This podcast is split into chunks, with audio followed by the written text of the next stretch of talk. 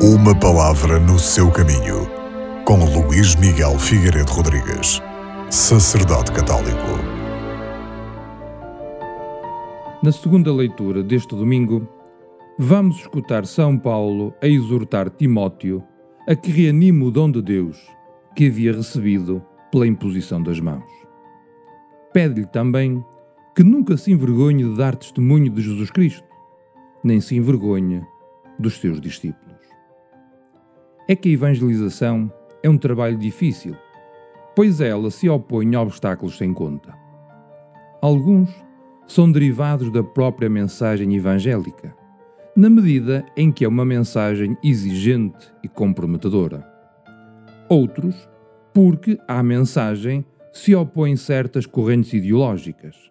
Por estes motivos, São Paulo incentiva a coragem e valentia, dizendo ao discípulo: luta sem desfalecimento.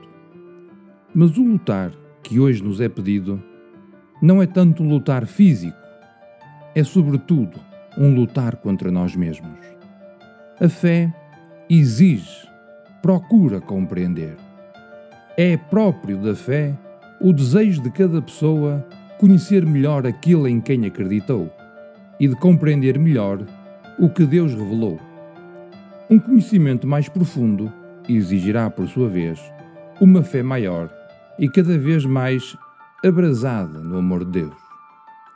A graça da fé abre os olhos do coração para uma inteligência viva dos conteúdos da revelação, isto é, do conjunto dos desígnios de Deus e dos mistérios da fé, da íntima ligação que os liga entre si e com Cristo, centro do mistério revelado. Ora, para que a compreensão da revelação seja cada vez mais profunda, o mesmo Espírito Santo aperfeiçoa sem cessar a fé mediante os seus dons. Como nos recorda Santo Agostinho, eu creio para compreender e compreendo para crer. E na medida em que compreendo e acredito, digo com a minha vida o Deus em quem acredito.